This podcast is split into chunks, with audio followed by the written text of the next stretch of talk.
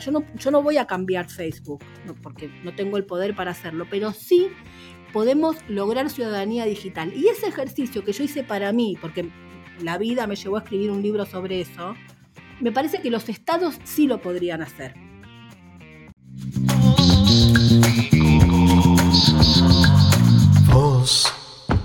y Whisky, fútbol y em, comunicación. De las tres cosas que sé hablar, me dijo Mariana Moya antes de salir al aire. Claro, de esto es lo que, de esto, es lo que, después lo demás, todo La gran pregunta es cómo se informan los pibes hoy, qué pasa con la comunicación, el artículo de tiempo, que después lo escuché además en tu podcast, vamos a decirlo, Anaconda con memoria, para quien lo quiera también ir a buscar, eh, es el tema del momento. Cómo nos acercamos a los pibes que estamos ah, en, como en continentes distintos. Uno está en el continente analógico y los otros en el continente digital. Bueno, mira, a mí me pasó una cosa con eso. Primero mi hija, ¿no? que es, tiene 10 años, o sea, es una nativa digital. Eh, todos los que tienen, todas las mamás y todos los papás que tienen hijos de esa edad, a los dos años ven que agarran el iPad o el teléfono. yo en ese momento no tenía teléfono touch todavía, tenía Blackberry. Y ella, bebé, dos años, decía, este no, o sea, ese no. Ella quería el, el, el, el Bueno, como yo estudié comunicación, esa eso para mí es información, además de ser mi nena linda, o sea, todas las cosas que van pasando alrededor de mi hija y de su vinculación con, lo que se comunica, con lo que ella, de qué es audiencia, para mí es, información, ¿viste?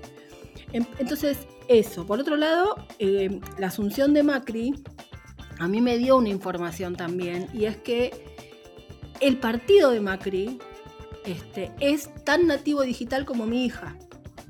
O sea, todos los partidos nacen en un momento, en un, modelo de en un modo de producción, diría Marx, determinado, y en un modo de comunicación determinado. Entonces, no es, no es una casualidad que, para decirlo rápidamente, el radicalismo o el, el radicalismo de antes, ¿no? o poner los partidos de izquierda, tengan una gran tradición de la escritura, cuando nacieron, cuando la prensa era la escrita. No es una casualidad que el peronismo haya tenido tan grandes oradores, es un partido que nace al calor de la radio y luego de la televisión, y no es una casualidad que el macrismo o el PRO tenga tanto poder en la vida digital, porque son un partido nacido al calor de la vida digital. Entonces, es esas dos cosas eh, para, mí fueron grandes informaciones y como, como a mí me parece que la gran pregunta de la comunicación es dónde está el poder, no importa si es Clarín o Facebook o dónde está el poder, en, su momento habrá sido la nación y la prensa, dónde está el poder. Entonces, en su momento el poder estuvo efectivamente en los medios y con el correr del tiempo el cambio se estaba viendo, se notaba, había una diferencia ahí. Pasa, transcurre el tiempo y viene un informe que es que yo cito en el, en el artículo que, vos decís del de tiempo y que también lo cito en el podcast, que, mm, que es, un informe que hace anualmente Reuters con la Universidad de Oxford y ellos van viendo cómo se informan las audiencias. Y ahí apareció un dato, que yo lo, lo veía en mi propia casa, este, pero, pero también aparece ahí, y es que en Argentina, por ejemplo, el 70% de las personas, el clic para buscar información lo hacen a través del mundo digital y de las redes sociales. No es la tele. O en todo caso, si, ponerle que fuera la tele en un mismo rango, eh, está bajando. Eh, después cuando vos hablas con los productores de televisión y, y, vas viendo los números del rating, vos te das cuenta que están discutiendo una torta de un 30% de la audiencia total. El 70%, el resto no está más ahí. Nosotros seguimos peleándonos con los hiperpolitizados y sobreescolarizados en el universo de la tapa de Clarín y creemos que la masividad está en la televisión y en la televisión está el 30% con toda la furia de toda la audiencia total de un país o del mundo. Vos en cualquier plataforma de juegos, de redes sociales, de, vos vas sumando y tenés miles de millones de seres humanos la, influencer de TikTok, la chica con más seguidores, tiene 150 millones de seguidores. ¿Qué programa de televisión tiene en un minuto 150 millones de televidentes? No existe más eso.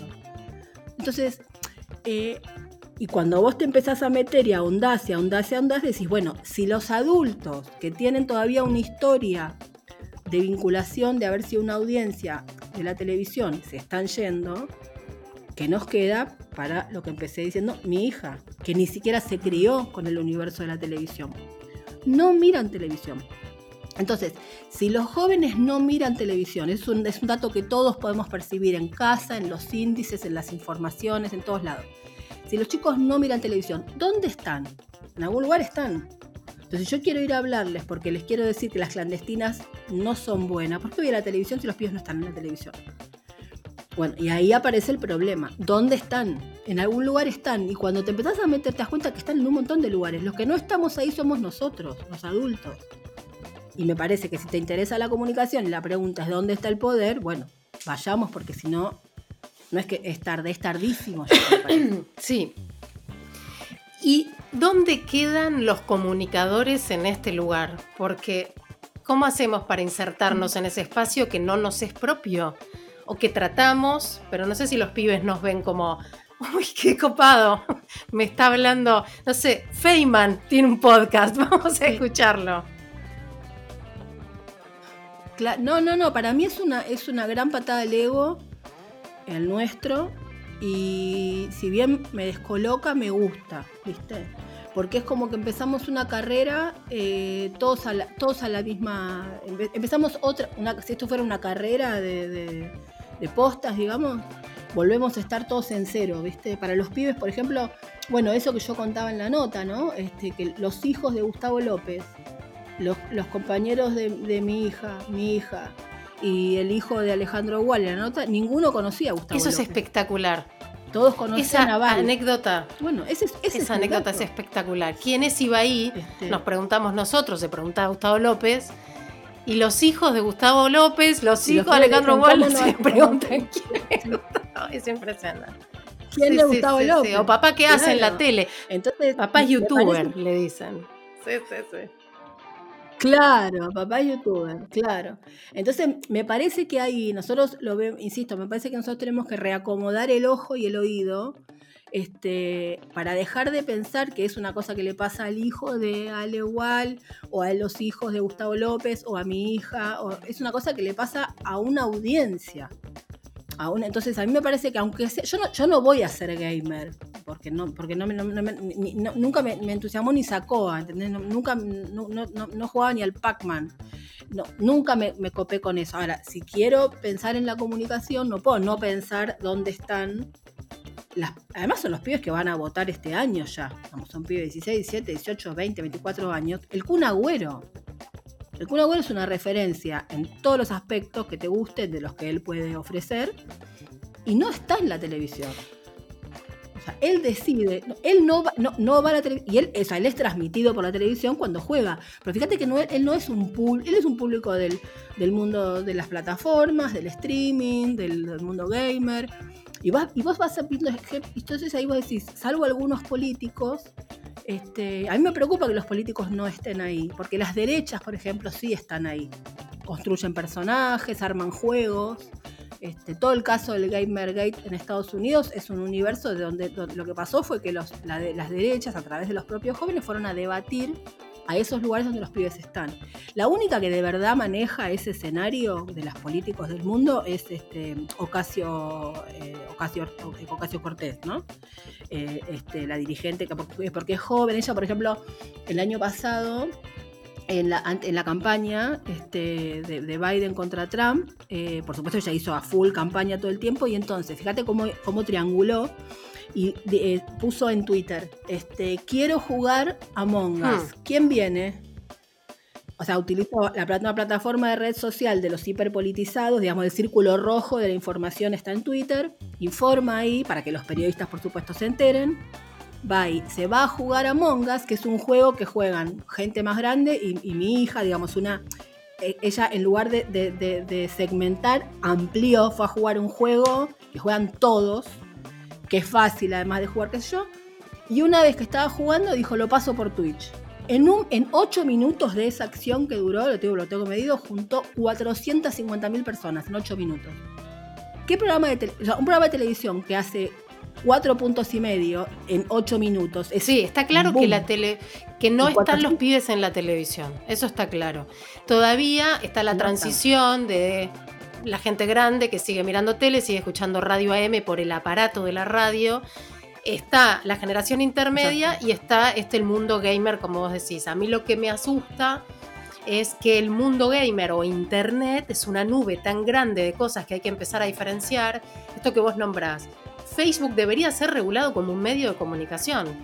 Pero ¿qué pasa con mi feed que no tiene nada que ver con el feed de mi vecino que le da like a publicaciones que a él le interesan, a personajes que a él le interesan, que no tienen nada que ver conmigo. Yo tengo una visión muy sesgada de lo que es lo que se supone la realidad. Digo, es imposible que ahí nos encontremos. Sí, es, sí, es imposible.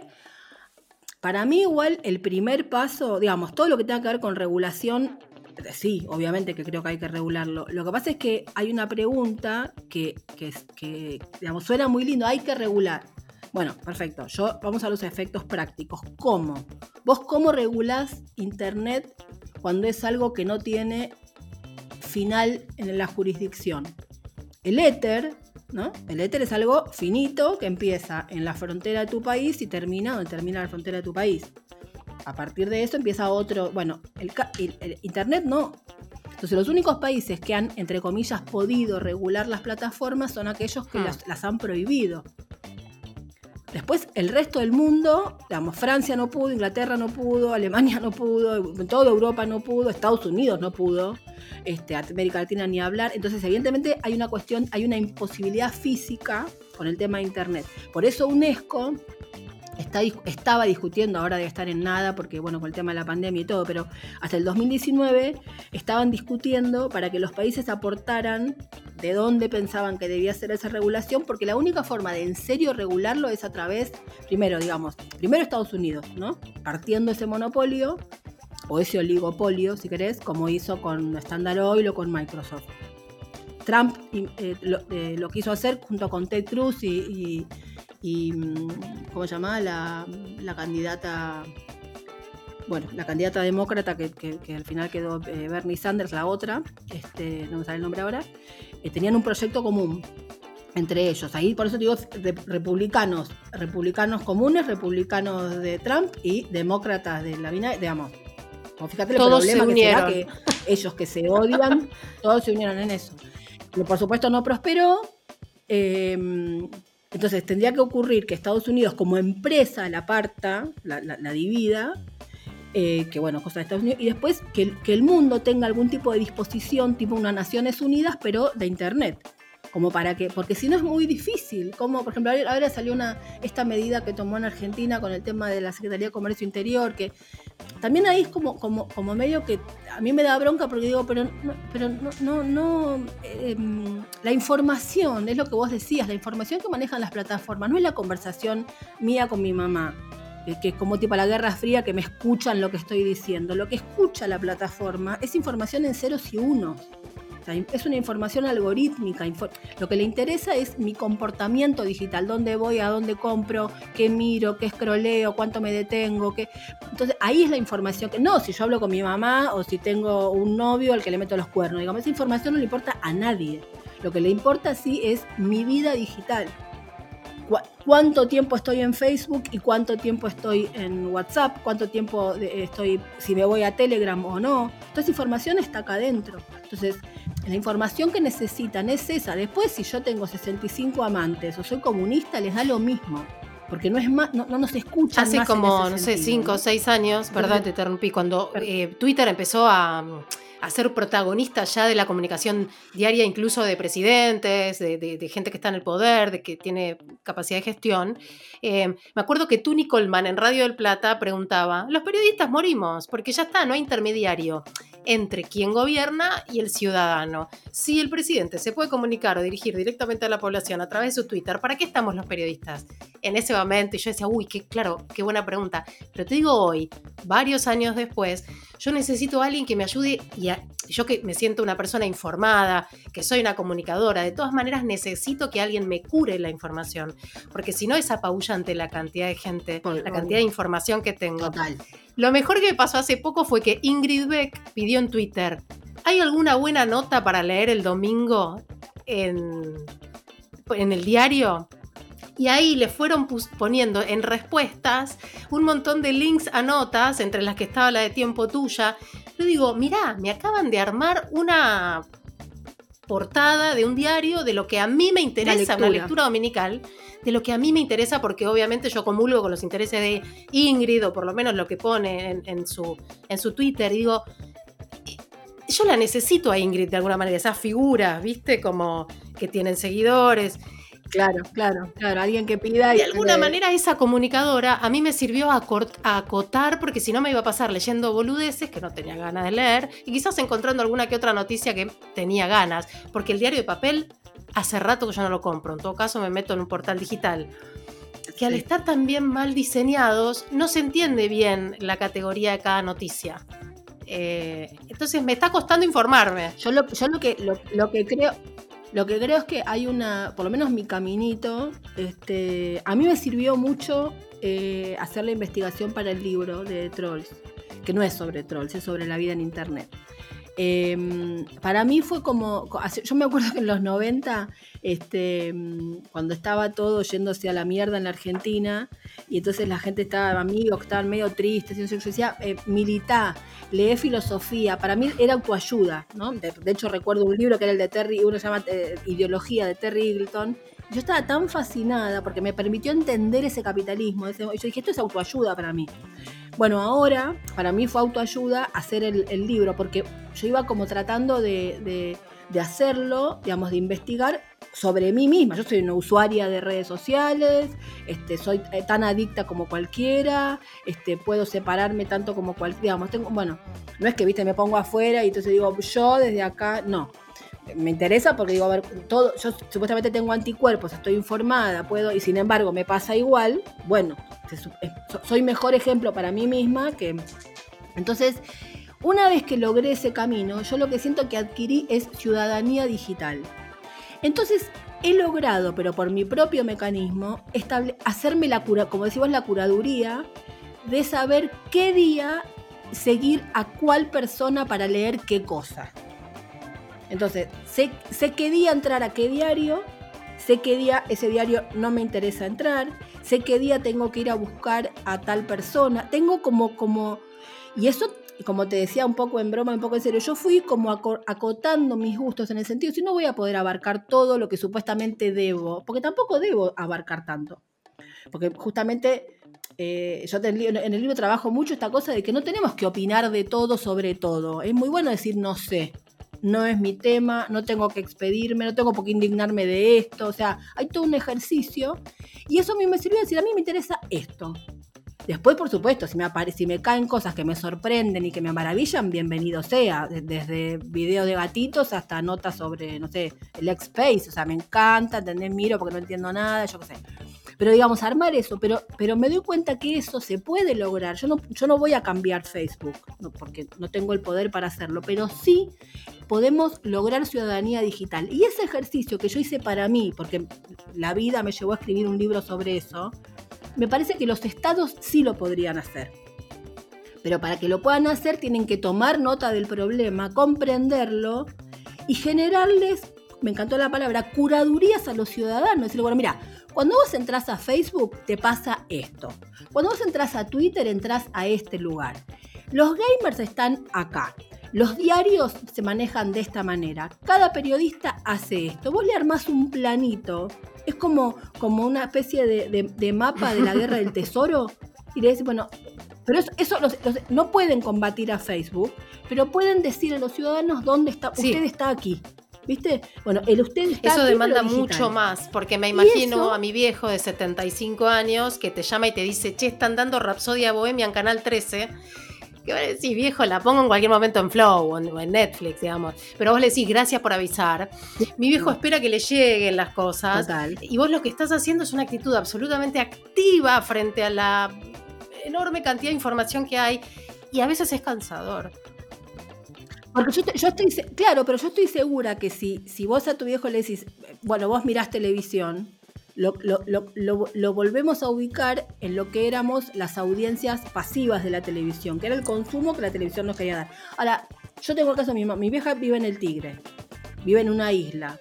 Solamente por el solo hecho de decidir vivir ahí tuvo que convertirse en una nativa digital, no lo es, pero digamos, tuvo que manejarse en internet porque no puede estar, no es que viste acá en la esquina sale y entra. Entonces tuvo que... Y, ella es una mujer grande y sin embargo, por, por, la propia necesidad y la dinámica, ahora es una persona que este, eh, es habitué de internet, de, muchas cosas. Eh, entonces, digo, sí, pero eso ¿por qué? Porque su vida, yo digo, ¿qué pasa si a los adultos más grandes que no tienen la costumbre, les decimos, nadie te dice que dejes la televisión, ni que dejes el aparato de... Pero mira, acá hay esto, por ejemplo. Yo encontré unos podcasts, de mi vieja le gusta cocinar, encontré unos podcasts de recetas, ¿no? Entonces, mientras está lavando los platos, en lugar de poner la televisión, se pone podcast de recetas o de historias de, la, de cosas que le gusta cocinar a ella. Hay de todo. El tema es que cuando, eh, cuando es como entrar a la biblioteca de Babel, ¿viste? No sabes ni por dónde empezar, pero los estados pueden decirle, mire, para usted hay de todo esto. Porque además, no para que vaya a ver recetas de cocina, para que le pierda hmm. el miedo. Porque justamente el, tema de estas plataformas es que dan tanto miedo que entonces bueno, entrar.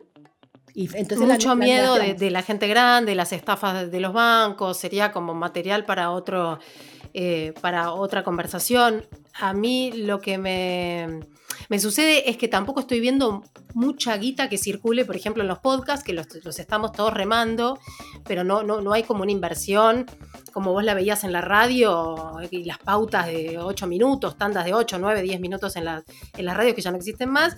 En cambio, se sigue replicando como el modelo de la hegemonía de la belleza, la hegemonía de...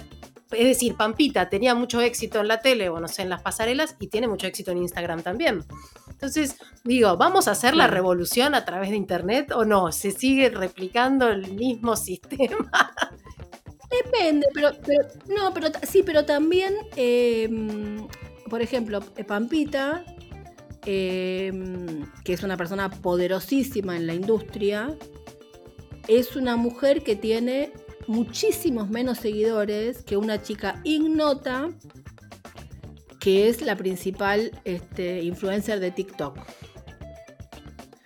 Em, entonces ahí vos tenés dos públicos. La chica de TikTok hace sus cosas desde su... De hecho, por ejemplo, hay un, hay un ojo en, los más jóvenes que em, no, no, siguen a, Pampita y a, lo que hace Pampita nos interesa a vos y a mí, pero no a los jóvenes. Ellos, porque, pero no por, por Pampita, sino porque eh, el ojo de ellos rechaza lo escenográfico. Lo que, tienen el ojo acostumbrado a los youtubers, que es mostrar la, lo natural. Lo natural. Que, nunca es natural, siempre el recuadro es una construcción, pero digamos, tienen ese ojo eh, porque, ya, porque no miran como se miraba la televisión, miran la casa. Entonces, a Pampita le salió una competencia que es una chica que no conoce a nadie más que los que están ahí. Entonces mi pregunta es, ¿quién es más influyente hoy? ¿Pampita o Charlie D'Amelio? Y la pregunta también es, ¿qué poder que tiene el periodista que hace una operación, que tiene a todo un multimedia detrás, y esta piba que quizás opina desde el sentido común y forma opinión también? Digo, y me dan miedo los dos. Exactamente. lo, que, lo que yo digo es que me parece que hay una... pongo estos ejemplos porque me parece que, grafican un poco algo que para mí es importante siempre marcar. El territorio digital no es la etapa superior del territorio mediático, es decir, la concentración mediática o, la industria mediática este, exponencialmente multiplicada en poder en otro lugar. Es otro territorio, con otras lógicas, con otros actores con otro tipo de intervención, con otro tipo de, manejo de las audiencias, con audiencias que hacen otras cosas. Entonces hay que, es como lo que hay que, la cabeza tiene que ir, tenemos que poner la cabeza, como cuando existía la radio y nació la televisión. Ni siquiera están así, es, más fuerte todavía. Pero es, es como decir, no es que viene a superar, es otra cosa. Y hasta que, hasta que haya el, apagón, digamos, este, analógico en el sentido eh, metafórico, vamos a seguir conviviendo. Pero, em, pero, pero ahí hay pasan un montón de cosas. Mi, lucha, digamos, es para decir, bueno, eh, ¿vamos a ir ahí o vamos a hmm. dejar que vayan otros?